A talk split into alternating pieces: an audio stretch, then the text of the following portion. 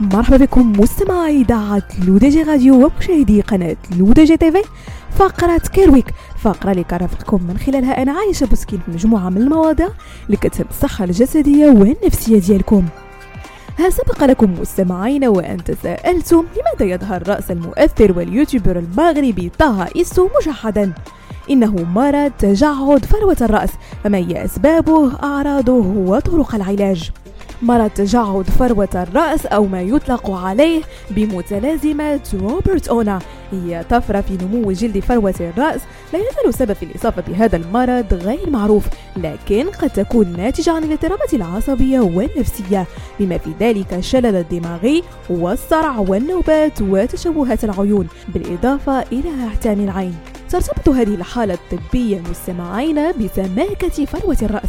حيث تظهر طيات أو نتوءات أو تجاعيد مرئية على سطح فروة الرأس.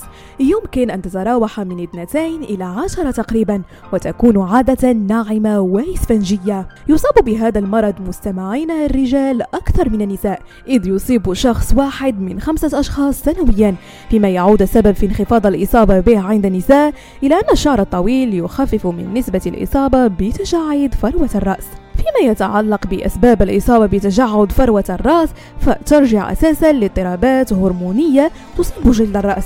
وعادة ما يبدأ هذا الاضطراب بعد البلوغ حيث ظهرت مجموعة من الدراسات التي بينت مستويات مرتفعة من هرمون الغدة الدرقية والكورتيزون في البلازما في 15 مريض مصاب بتجعد فروة الرأس أي مستويات هرمونية غير طبيعية. وأخيرا مستمعين طرق العلاج.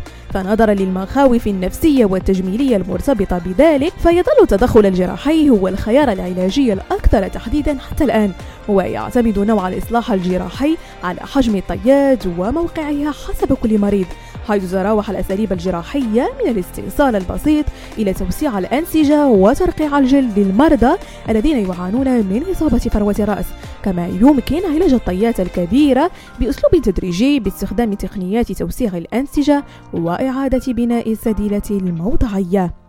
بهذا مستمعينا كنكون وصلنا لنهاية فقرة كيرويك نضرب لكم موعد la semaine prochaine هادشي كامل على إذاعتكم الرقمية L'ODJ Radio وكذلك على قناتكم L'ODJ TV